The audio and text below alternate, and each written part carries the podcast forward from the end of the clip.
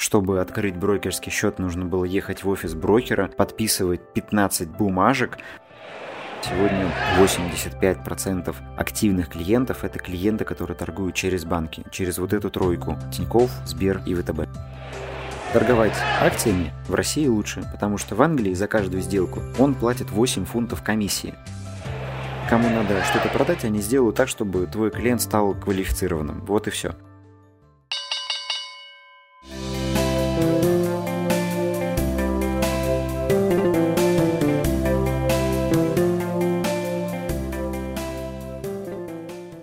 Друзья, привет! Вы слушаете подкаст проекта бесконечности. С вами Антон. Сегодня я приглашаю вас принять участие в нашем конкурсе, генеральный спонсор которого компания Тести Кофе. Победители конкурса получат сертификаты номиналом 1000 рублей каждый на покупку товаров в интернет-магазине нашего спонсора.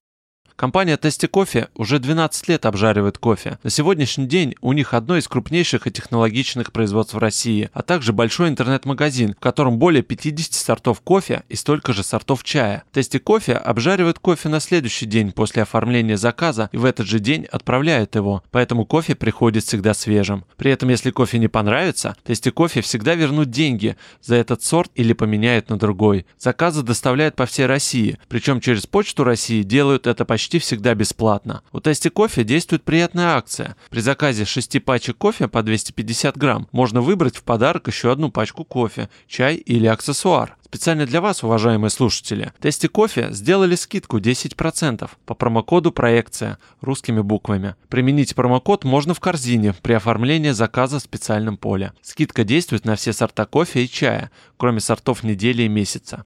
А теперь что нужно сделать для участия в конкурсе? Слушайте внимательно наши выпуски в период проведения конкурса и записывайте кодовые слова.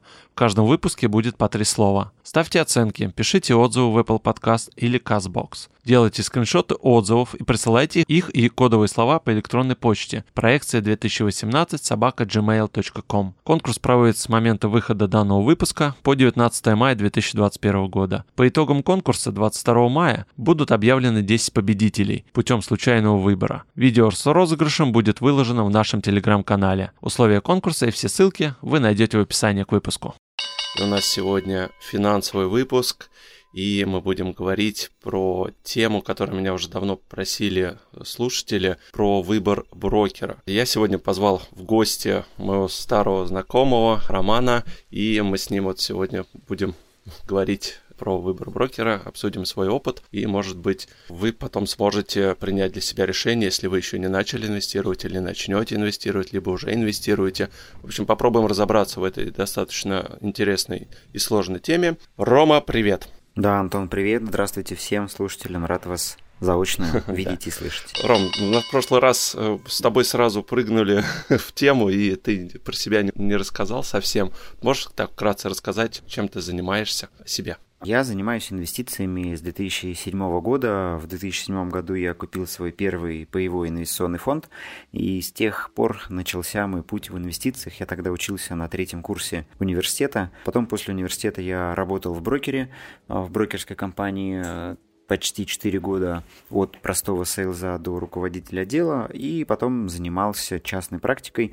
И сегодня я обучаю инвестициям, управляю клиентскими активами, своими, и делаю максимум, что считаю возможным для повышения уровня финансовой грамотности среди русскоговорящих А людей. вот это, кстати, очень важная тема, потому что у нас достаточно мало образованы в этом плане населения. И да, действительно, надо повышать вот эту грамотность финансовую. Также у Романа есть свой подкаст. Поговорим об инвестициях. Рома, почему решил вот именно подкаст запустить? Как тебе пришла идея? Подкаст родился скорее спонтанно. Я долго думал о том, что было бы здорово сделать подкаст, но не было какой-то такой финальной точки мотивации, чтобы его начать делать. И такой точкой стали события 2020 года, когда Россия вышла из сделки ОПЕК. Это я сейчас помню, это был март, как раз это выпало на праздники 8 марта, и 10 марта открылся рынок должен был открыться очень сильным падением, потому что нефть из-за вот этих нефтяных проблем сильно упала, и мне многие клиенты стали писать и говорить, Роман, сегодня рынок упадет, что делать? И я решил, что было бы здорово записать им какое-то аудиосообщение, рассказать, что, ребят, не бойтесь, это все временно, как упадет, так и поднимется, бизнес у нас качественный, в портфелях куплен, поэтому не переживайте. И я записал это аудиосообщение, потом вспомнил, что я когда-то хотел сделать подкаст, сделал из этого аудиосообщения первый выпуск, и он в итоге вот так и есть первым выпуском. Сначала я разместил его на SoundCloud, потом разобрался, как сделать его везде, ну и с тех пор стал каждую неделю выпускать новые выпуски. Вот уже год моему подкасту. Да, и сейчас у тебя, по-моему, второй сезон, да, уже идет? Ты так вот решил? Ну, деление на сезоны, да, такое достаточно условное, то есть просто я брал какой-то небольшой перерыв на полгода назад, на две недели, чтобы подумать о том, как дальше его развивать, и решил, что, ну, пусть это будет конец первого сезона, небольшой отпуск, и потом начался второй сезон. Ну, в общем, это весьма условное деление. Ну да, сезон. это не сериал же, с конца концов. Давай, Ром, тогда к основной теме приступим. Немножко вернемся в историю. Мне очень интересно, вот когда ты начинал, да, свою вот инвестиционную работу, ты сказал, что ты начинал работать, да, в одной брокерской фирме. Расскажи, пожалуйста, вот как тогда была 2007 год, да, по-моему?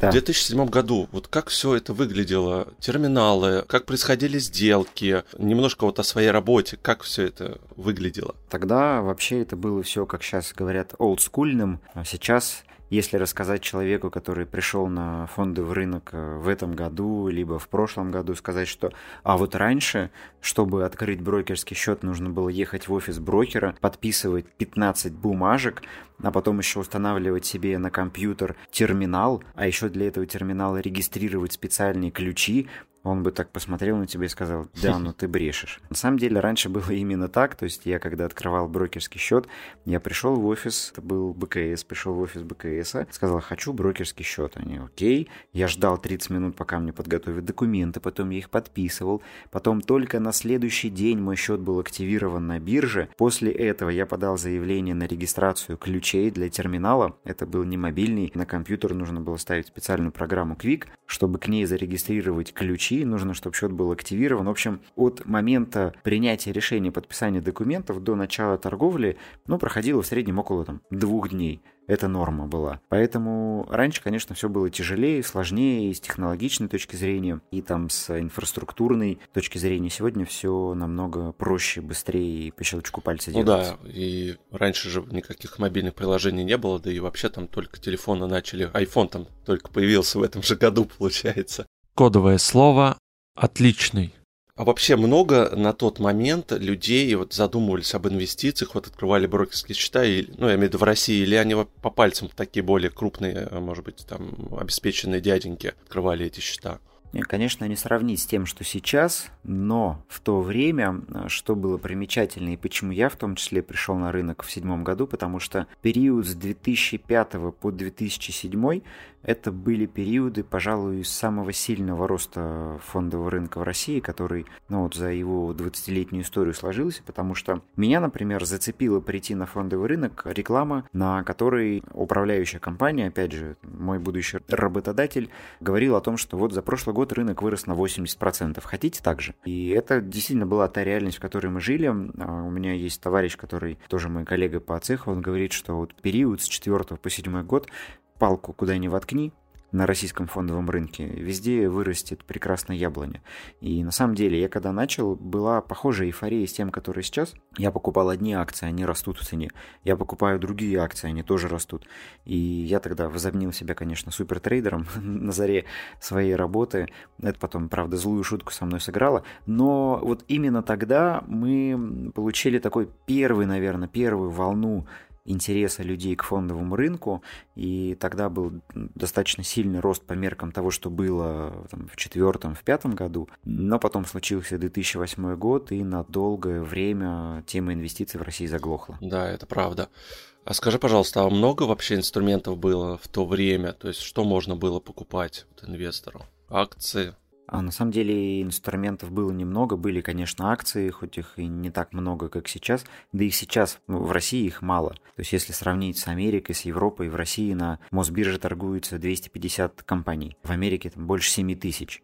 Но история, когда в 2007 году торговалось там, 150 компаний, то есть это еще меньше, чем сейчас, а ликвидность их была вообще крайне низкая. То есть, по сути, на тот момент российский фондовый рынок это был рынок Газпрома, Сбербанка, Норильского никеля и еще там нескольких компаний. Поэтому рынок, конечно, был совсем другой. Из инструментов, а, кроме вот акций с облигациями, я тогда не был знаком, хотя они тоже уже тогда были развиты, был популярный инструмент паевые фонды. С них я начал, и очень многие люди пришли в рынок как раз вот в этот период 6-7 годов именно через пиф. А, я сейчас слышал, что активно в то время еще фьючерсы начинали трейдингом заниматься. Как сильно это было развито? Они тоже были развиты, конечно, наверное, несопоставимы размеры с точки зрения боевых фондов или акций, но я зацепил период бурного роста объема торгов на срочном рынке. Это как раз был, наверное, девятый год, и я тоже тогда очень активно поторговал фьючерсами, то есть осваивал скальпинг, совершал по 300-400 сделок в день руками, вот, а потом рынок э, фьючерсов захватили роботы.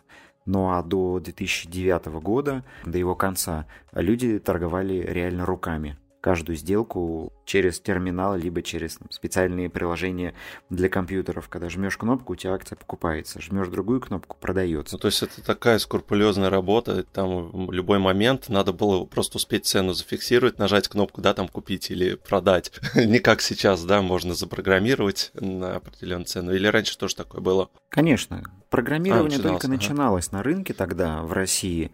Да, а вот я говорю, после девятого года, десятый и далее, там, конечно, засилие роботов и алгоритмических систем, автоматических систем стало на рынке. А до этого момента мы действительно торговали ручками, и это очень тяжело и выматывающе. Представляешь, ты весь день сидишь, смотришь в монитор и жмешь там, ждешь каждого момента, чтобы продать и купить. Очень тяжело. Ну, я поторговал, наверное, с полгода таким темпом. И решил, что нет, хватит, слишком выматывает. У меня следующий вопрос. Сегодня, да, вот 21 год у нас на дворе, и люди очень активно вот сейчас пошли открывать брокерские счета, и с каждым годом вот эта статистика, она все растет, растет, растет. На твой взгляд, первой причиной, почему вот люди заинтересовались и пошли в фондовый рынок, что их сподвигло, на твой взгляд?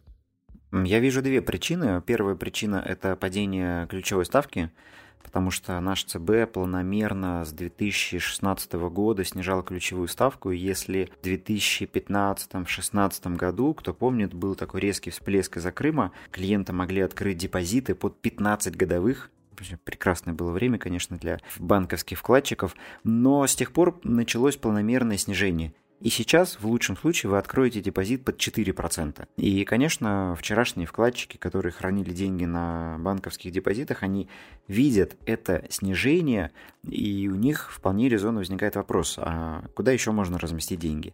И вот этим куда еще как раз стал фондовый рынок, тем более, что в гонку за клиентом включились банки, ВТБ, БКС, Тинькофф Банк. Они сегодня, по сути, контролируют рынок.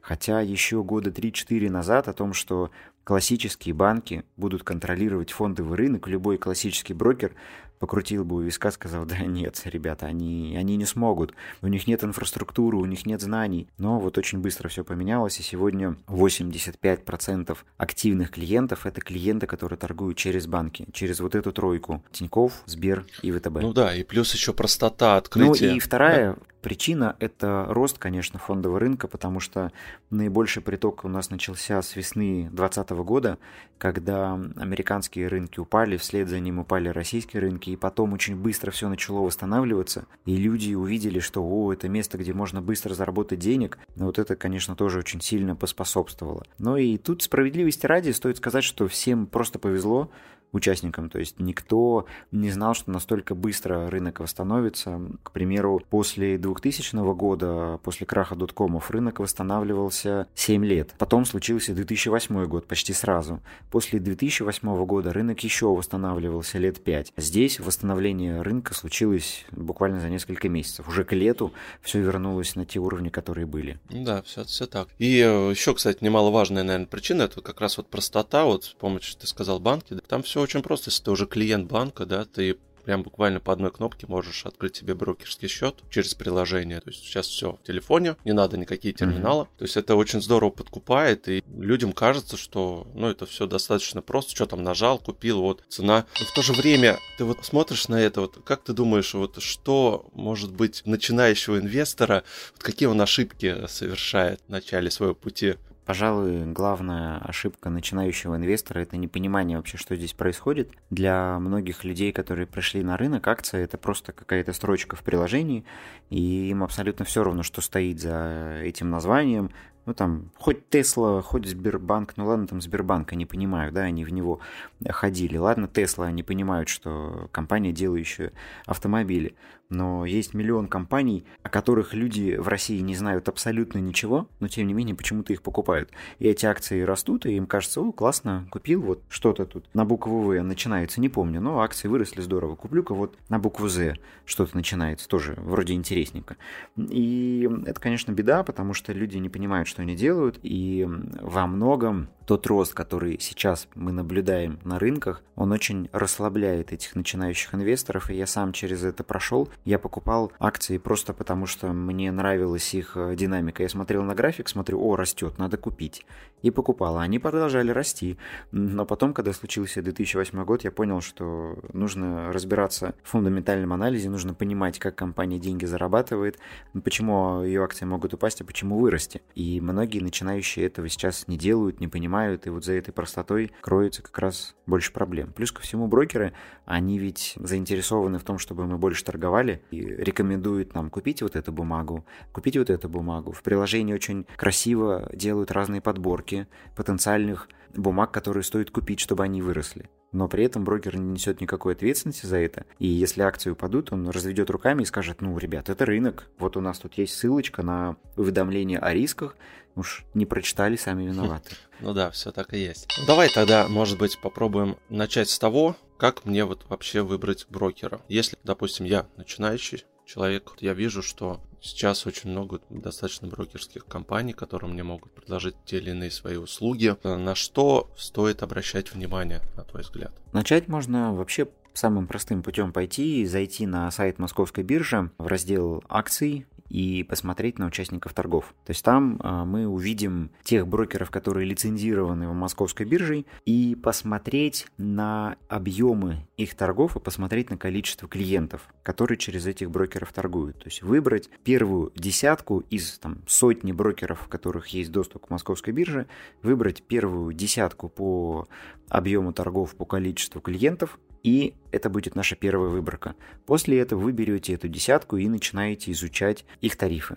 Потому что дьявол кроется в деталях. Многие думают, что да, что там комиссия, не страшно. На самом деле брокеры сильно отличаются по размеру комиссионных издержек. С небольших сумм это кому-то может показаться незначительным. Ну, там что, либо мы заплатим 5 рублей за сделку, либо 300 рублей за сделку. Кому-то эти деньги кажутся смешными, но когда мы переводим это не в абсолютные цифры, а в относительные и считаем в процентах, то мы увидим, что у одного брокера, например, годовые комиссионные издержки при таком среднем темпе торговли будут составлять менее 1% от твоих активов, а у другого брокера эти накладные издержки будут составлять 7% от активов, то тут уже надо задуматься. И поэтому важно посмотреть на тарифы. И самое важное, от чего я стараюсь уходить, и всем рекомендую уходить, это уходить от каких-то обязательных и минимальных комиссий. Комиссии за депозитарий, которые списываются каждый месяц, если у тебя есть хотя бы одна сделка. Комиссии за обслуживание счета, которые тоже многие брокеры берут, и ты можешь совершить хоть одну сделку в месяц, но если ты ее совершил, вот будь добр, заплати вот эту комиссию. Так в основном наши брокеры берут процент от объема сделки, и чем больше сделок ты совершил, тем больше комиссии ты заплатил. Кодовое слово повод. В Америке, к примеру, там, и в Европе по-другому. Там комиссия берется за количество акций, которые ты покупаешь. Чем больше акций ты покупаешь, тем больше комиссию ты платишь. Ну и чтобы вы понимали, что уровень комиссии в России несопоставим с мировым, у меня есть товарищ в Англии, и он постоянно сокрушается, говорит, Роман, я хочу жить в России. Торговать акциями в России лучше, потому что в Англии за каждую сделку он платит 8 фунтов комиссии. А фунт сегодня 100 рублей, и вот получаете, что 800 рублей он платит за каждую сделку. В России за аналогичную сделку он бы заплатил ну, рублей ну, да, 10. там 0,03%. да, да, да. То есть, да, вот надо вот обращать на тарифы, на вот эти дополнительные комиссии, если они, причем иногда они бывают мелким шрифтом написаны где-нибудь, ссылочка, да, там внизу. На что еще можно вот посмотреть, вот помимо, да, вот количества вот акций, подключены ли возможности там зарубежные, да, покупки там Петербургская биржа, да, это вот, я так понимаю. Ну да, да, то есть надо посмотреть вообще на инфраструктуру, которая вам подходит, потому что есть, например, брокеры, которые дают доступ только к российскому рынку. Например, Сбербанк, у него нет выхода на Санкт-Петербургскую биржу. Если вы открываете брокерский счет в Сбере, вы не можете купить иностранные акции за доллары Санкт-Петербургской биржи. Поэтому это важно. Если вы собираетесь торговать американскими акциями, то у вас должен быть брокер, который дает доступ к питерской бирже. Ну и, конечно, сегодня можно скачать приложение каждого брокера, потому что сегодня основной поток сделок идет именно через мобильные приложения брокеров, и вы просто должны оценить, насколько вам комфортно, понятно это приложение. Сегодня они плюс-минус выровнялись по уровню и наполнению. Еще буквально полгода назад ситуация была другой, и абсолютным лидером с точки зрения наполненности приложения был Тинькофф Инвестиции. Его приложение было реально лучшим и очень крутым с точки зрения аналитики, цифр, юзабилити, э, доступной информации, юзабилити в том числе, да.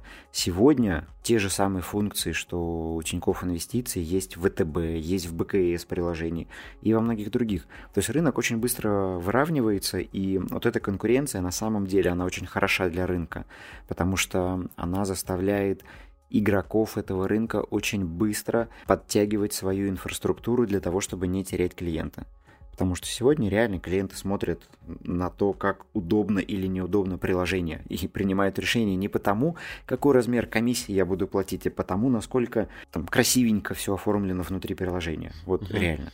Ром, а вот смотри, есть же у нас два варианта, как ну, такие основные, скажем, я могу быть таким пассивным инвестором, да, купил и забыл, на, не захожу там и не смотрю, что с акциями происходит, а могу быть трейдером, то есть покупать, активно следить, uh-huh. шортить и так далее. Насколько вот сейчас у банков те же самые, да, брокеров вот есть тарифы, которые вот позволяют мне тот или иную свою стратегию, то есть если я там активно торгую, значит мне там по идее должно быть меньше процент, да, за комиссию брокеру. Анализировал, смотрел, вот есть вообще такое? Есть такая история, она постепенно теряет свою актуальность, потому что в целом банки сегодня стремятся, ну, какой-то, опять же, к упрощению тарифной сетки, потому что раньше, вот, когда я работал в том же БКСе, тарифов было, ну, просто миллион. Для пассивного инвестора вот такой тариф, для среднесрочного трейдера такой тариф, для спекулянта третий тариф, для того, кто фьючерсами торгует четвертый тариф. Ужасно было тяжело разобраться, но, тем не менее, сейчас все на простоту тариф вот такой там, инвестор какой-нибудь старт условный, а такая-то комиссия и все. Конечно, у многих брокеров остались вот эти тарифы для трейдеров, для инвесторов, и по-хорошему их нужно разделять самому клиенту в момент принятия решения. Если вы один раз хотите что-то купить и на там, 10 лет забыть, то по большому счету для вас не так важна эта брокерская комиссия, потому что на этом горизонте в 10 лет ваш финансовый результат, он настолько размоет вот эти единоразовые выплаты в виде комиссионных, что вы их даже не почувствуете. С другой стороны, если вы торгуете часто, то здесь, конечно, нужно смотреть на размер комиссионных. И самый высший пилотаж, который я рекомендую, это взять, посчитать, сколько вы будете сделок примерно совершать в месяц, в год, и посчитать, какие будут у вас накладные издержки в месяц или в год у того или иного брокера. Мало кто это делает, но это очень сильно поможет, потому что вы наглядно увидите, сколько денег вы заплатите брокеру как посреднику, и сможете соптимизировать эту часть издержек ну и, соответственно, повысить свои финансовые угу. результаты. Мне вот еще не совсем понятно, вот некоторые брокеры, они дают доступ не ко всем бумагам, скажем, да, вот такие есть, и в IPO э, некоторые, не все, там нужен статус квалифицированного инвестора. Вот расскажи немножко, что это за такой вот инвестор и как вот его получить? Статус квалифицированного инвестора – это особый статус, который открывает действительно доступ к широкому списку инструментов. А благодаря этому статусу клиенты могут покупать акции иностранных компаний и фондов, которых даже в принципе нет на российском рынке. То есть, с одной стороны, вы можете купить Apple на Санкт-Петербургской бирже, и это можно сделать без статуса квал-инвестора. А есть такие акции, которых в принципе нет на Санкт-Петербургской бирже, но статус квал-инвестора позволит их вам купить. Для того, чтобы получить этот статус, есть несколько вариантов. Вы можете либо обладать аттестатами Федеральной службы по финансовым рынкам, либо аттестатом Банка России. Это специальные аттестаты, на которые сдается специализированный экзамен. Достаточно сложный, но при желании можно его сдать. Эти аттестаты обязательны для сотрудников брокерских компаний и банков, которые работают с клиентами, вернее не с клиентами, а которые работают с клиентскими активами. Вот так. Это первый вариант. Наличие аттестата. Второй вариант – это наличие 6 миллионов рублей. То есть, когда у тебя есть 6 миллионов рублей, лежащих в любом банке, либо на брокерском счете, то ты можешь принести брокеру, сказать, что вот смотрите, у меня 6 миллионов есть, дайте ко мне статус. И они присваивают статус квалифицированного инвестора. Либо есть другой вариант, когда можно получить торговый оборот. То есть, когда вы делаете оборот в размере 6 миллионов рублей за год, ну, то есть это вы покупаете, продаете, покупаете, продаете, и как только вы набрали вот этот необходимый объем торгов, который вы совершили по брокерскому счету, то вы тоже можете прийти к брокеру, сказать, что вот у меня нужный объем торгов я сделал. То есть это, по мнению нашего регулятора, доказывает, что человек понимает, как этот рынок работает, он там на 6 миллионов рублей уже объема наторговал и дает ему тоже статус квал-инвестора. То есть вот эти три способа можно применить. Первый сложный с точки зрения времени, потому что экзамены сдавать непросто, они сдаются раз в две недели, и чтобы сдать специализированный экзамен, который открывает доступ к квалификации, нужно сдать еще и предварительный экзамен, так называемый базовый. То есть тут сдается два экзамена. В лучшем случае вы потратите на это месяц, но нужно готовиться к тому, что очень сложно. В базе вопросов там, порядка нескольких тысяч вопросов, и нужно знать правильные ответы на все из них. Кодовое слово «попробовать». А, когда с деньгами, то есть тут просто, если у вас 6 миллионов есть, то все, вы квал-инвестор автоматом. Третий вариант, когда нужно сделать оборот, вы просто можете выбрать какие-то безрисковые активы, там те же облигации, например, либо у некоторых брокеров есть бескомиссионные сделки по своим фондам. Ну вот, например, ВТБ. Если мы покупаем фонд от ВТБ через ВТБ, то мы не платим комиссию за сделку. И вот таким образом можно просто наторговать условными фондами ВТБ 6 миллионов рублей и получить статус квал инвестора, но нужно будет потратить тоже на это время. Угу. Вот смотри, вот у Тинькова есть такой вот тариф, по-моему, премиум называется. Он как раз вот тоже дает доступ ко всем вот этим рискованным бумагам. Я так понимаю, просто платишь в месяц там 2000 рублей, и ты тоже все тебя все открыто? Не совсем. Тиньков в этом плане они хитрецы и хорошие маркетологи. Потому что вот этот тариф премиум, ну, он там 3000 рублей стоит, он открывает доступ к расширенному списку бумаг, которые торгуются на Санкт-Петербургской бирже. То есть они вообще хитро пошли. Они закрыли часть бумаг, доступных на Питере, для инвесторов, у которых нет премиума. Если вы хотите все бумаги, пожалуйста, премиум 3000 рублей, и вам доступен весь рынок. Но при этом абсолютно тот же самый набор бумаг доступен в условном ВТБ либо в других брокерах без всяких премиум тарифов. То есть это чисто маркетинг. Это не дает статуса квал-инвестора, это только дает доступ к расширенному списку, который они сами вот прикрыли, прикрываясь позицией безопасности своих mm, клиентов. Понятно, хитрецы.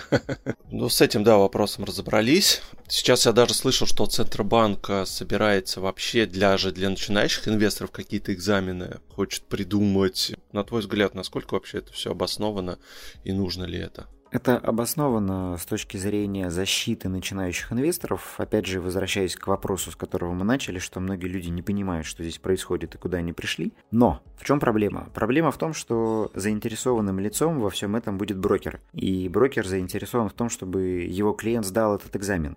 Поэтому как в итоге все это будет сдаваться, когда вообще эта история началась, у меня бывшие коллеги, ребята, которые работают в брокерах, они сразу сказали, да, типа, ерунда, мы просто клиентам поможем эти экзамены сдать и все. Ну, то есть это просто, на мой взгляд, это имитация видимости защиты, но по факту как таковой защиты не произойдет, потому что кому надо что-то продать, они сделают так, чтобы твой клиент стал квалифицированным. Вот и все. Поэтому как это будет работать на практике, мне кажется, не будет это работать в соответствии с теми идеями, с которыми которыми это все привносилось на наш рынок. Опять же, попытки ограничить российского инвестора, они, вероятно, закончатся тем, что он просто уйдет и уйдет не в банки обратно, а уйдет на американский рынок и каким-нибудь там американским брокерам или к иностранным брокерам. А защитить клиента за пределами России наш СБ не сможет ну вообще никак. Поэтому здесь это все чревато вот такими рисками. Так что все эти инициативы, они, конечно, хороши, но практика их реализации, она вызывает много вопросов. Как за рубежом происходит? Там есть нечто подобное? Или, в принципе, любой желающий спокойно открывает счет и делает все, что ему угодно? Там тоже по-разному. Есть, э, к примеру, такие приложения, как Robinhood, э, нашумевшее и, наверное, многим известное. Там очень просто скачивается приложение, и через 5 минут вы инвестор. С другой стороны, есть классические брокеры, большие брокеры, для которых процесс открытия брокерского счета, он намного сложнее, чем в России. То есть сегодня в России, чтобы открыть брокерский счет, мы просто заполняем свои данные ФИУ, паспорта, адреса, почты и все. И вот вам, пожалуйста. Для того, чтобы открыть брокерский счет в Америке, ну не в таких в ритейлах брокерах типа Робингуда, а в нормальных классических брокерах нужно заполнить достаточно емкую анкету, в которой нужно указать свой инвестиционный опыт, указать э, наличие активов и историю их происхождения. То есть, если мы придем к американскому брокеру и скажем, что мы безработный студент, ну вот, пожалуйста, 100 тысяч долларов, они скажут, не верю, откуда деньги, и не откроют счет. То есть там система работает немножко по-другому. Там уровень защиты инвесторов выше. Плюс ко всему в Америке есть такая штука, как страхование брокерских счетов, которой нет в России. И в Америке на случай банкротства брокера страховые выплаты могут достигать 500 тысяч долларов. Это если брокер банкротится, то вот эти деньги и активы на эту сумму будут покрыты клиенту в случае, если с брокером что-то произойдет. В России такого нет. Если с брокером что-то случится, то здесь, увы и ах, никто не застрахован. А в Америке эта система работает. Отчасти этим и объясняется более высокие комиссии на Западе в сравнении с Россией. А насколько вообще за все время, много ли брокеров вообще обанкротились, ушли с рынка? Я вот просто даже не припомню вот такую ситуацию. В России была одна история в 2008 году. Не крупный, небольшой брокер, но вот у него получилась такая история. Брокер из структуры Юниастромбанка, ну и в целом тогда Юниастромбанк очень так больно ушел а, с рынка и ударил по тем инвесторам, которые вкладывали в него какие-то деньги через его инвестпродукты. Больше значимых историй не было. То есть, в принципе, для российского и для американского рынка это очень редкое явление, потому что наш ЦБ бдит, и в этом плане система контроля биржевого рынка, она выстроена хорошо. Вероятность того, что какой-то из брокеров будет обанкрочен, либо у него отберут лицензию, как это происходит с банками, это маловероятно. Ну и также надо разделять, что брокер и банк это все-таки разные юридические лица и разные лицензии, поэтому опасаться того, что с брокерами начнет происходить то, что с банками, не стоит. Это крайне маловероятная практика. Если у меня есть уже брокерский счет, я там покупал активы у меня лежат, я захотел, допустим, перейти в другому брокеру, там, любому банку. Насколько мне известно, сейчас невозможно, да, просто взять вот эти все инструменты, перенести в другой брокерский счет, да, депозит другой. Вообще, может быть, планируется это, насколько это было бы вообще удобно? Нет, это есть, это есть, и это работает. Вопрос в том, что это может быть накладно э, с точки зрения комиссионных, потому что нужно понимать, что когда мы переносим активы, мы должны заплатить э, депозитарию отправляющей стороны и депозитарию принимающей стороны, ну то есть который будет учитывать активы, потому что пока у тебя счет, например, в одном брокере, ты хранишь деньги в депозитарии этого брокера, а когда ты переходишь к другому брокеру, нужно перевести деньги, вернее, нужно перевести активы к депозитарию того брокера, принимающей стороны. И нужно заплатить комиссию за каждого эмитента. То есть, например, у тебя куплено 5 акций, условно, там, Сбербанк, Газпром, Лукойл, uh-huh. Норильский никель и какой-нибудь Новотек. 5 акций. За каждого эмитента тебе нужно будет заплатить комиссию. В среднем это около 300 рублей. То есть считай, что ты платишь одному брокеру полторы тысячи и другому брокеру полторы тысячи. Если у тебя акций немного, то это выходит весьма накладно. Но в принципе эта процедура есть, она отработана и ничего сложного в том, чтобы перенести активы из одного брокера в другого, технически это несложно. Практически бывает сложно, потому что брокеры и банки будут тебя убеждать, что это невозможно, что это сложно, но на самом деле проблема кроется в том, что менеджеры, которые отвечают за весь этот процесс, они просто не знают, как это сделать. Вот и все. То есть нехватка знаний и образованности уже тех сотрудников получается, да? Да, да. То есть есть специальные отделы сопровождения клиентских операций в классических брокерах. Там это все работает, там это давно применяется. Я переводил акции между брокерами, когда работал в БКС. Это абсолютно простая и понятная процедура, которая занимает буквально несколько дней. С другой стороны, ничто тебе не мешает завести несколько брокерских счетов в том же БКС, Тинькове, Сбере и покупать те активы, бумаги, которые тебе нравятся. Потому что, как ты правильно все сказал, в одном брокере, может быть, каких-то бумаг нету, в другом есть и так далее. Да. То есть э, здесь можно выбрать себе несколько вариантов. Вот у меня есть БКС, там я э, покупаю по твоему совету, ты мне как-то посоветовал взять фонд IPO, и вот я его купил, и mm-hmm. вот с тех пор как у тебя выпуск вышел, он у меня уже там более чем в два раза вырос. Это, кстати, ни, ничего я не агитирую, просто как сам факт, что в два раза выросла фонд. Другой Тинькофф у меня там, допустим, просто я покупаю там какие-то акции у меня есть, тоже там фонды американского рынка, просто как основной инструмент. Поэтому да, это никак не ограничивает тебя, и очень часто даже бесплатно вполне за обслуживание сейчас э, не берут. Тот же БКС не берет за обслуживание, вот у них там тариф. Да, да. Ну вот я, опять же, долгое время, например, счет Тинькофф Инвестиции использовал для того, чтобы смотреть их приложения и пользоваться теми возможностями, которые есть. Хотя базовый брокер мой другой. Одно другому точно не мешает. Угу. Наверное, вот последний вопрос. Вот сейчас на фондовом рынке, так как очень много вертолетных денег, так называемых, да, в Америке печатается. И вот там сейчас Байден э, будет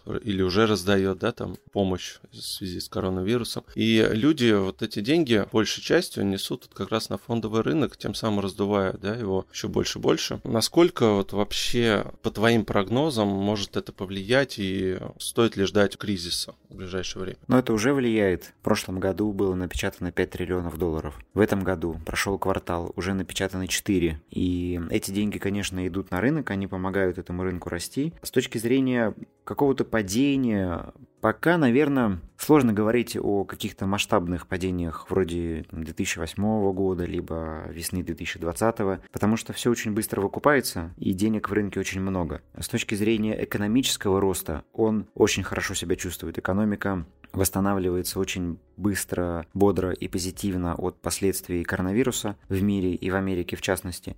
Поэтому все эти программы стимулирования, они, конечно, очень сильно поддержали экономический рост и, по сути, перезапустили экономический цикл заново. То есть сейчас все снова начинает расти, и вот эти бесплатные деньги с вертолета, они только поддерживают и ускоряют этот рост. Вопрос в том, как долго это продлится, сложный вопрос, но пока это растет, нужно это использовать, ну, опять же, держа в голове, что в любой момент это может закончиться. Поэтому здесь я просто за то, чтобы выбирать качественные бизнесы в портфель и собирать диверсифицированные фонды, но я думаю, что это тема там, отдельного целого. Да и ни одного, наверное. Поговорить о том, и ни одного, конечно, как выбирать, как правильно включать, распределять.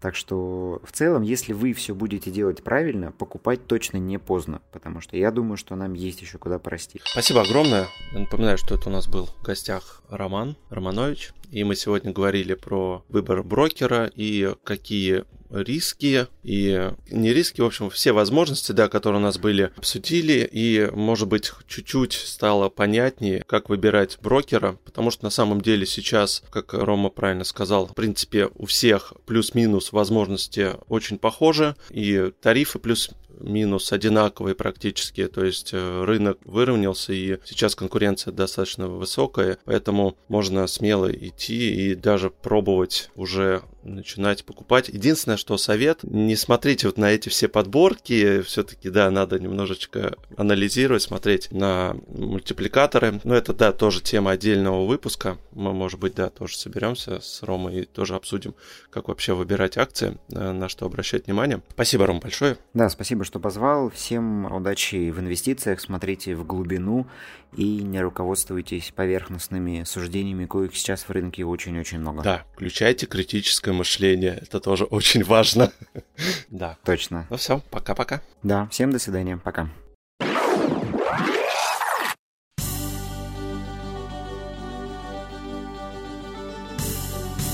Благодарим за прослушивание подкаста «Проекция бесконечности». Нам очень важна поддержка нашего проекта в Apple Podcast, и мы просим вас поставить нам 5 звезд для того, чтобы о нас узнали другие слушатели и подкаст поднимался в рейтинге. Подписывайтесь на наш канал в Телеграме, пишите ваши отзывы и вопросы на почту. Мы будем рады ответить на них. Вы можете поддержать наш проект и поблагодарить авторов подкаста через Patreon. Оформляйте подписку и получайте дополнительный контент и выпуски после шоу. Все ссылки вы найдете в описании к выпуску.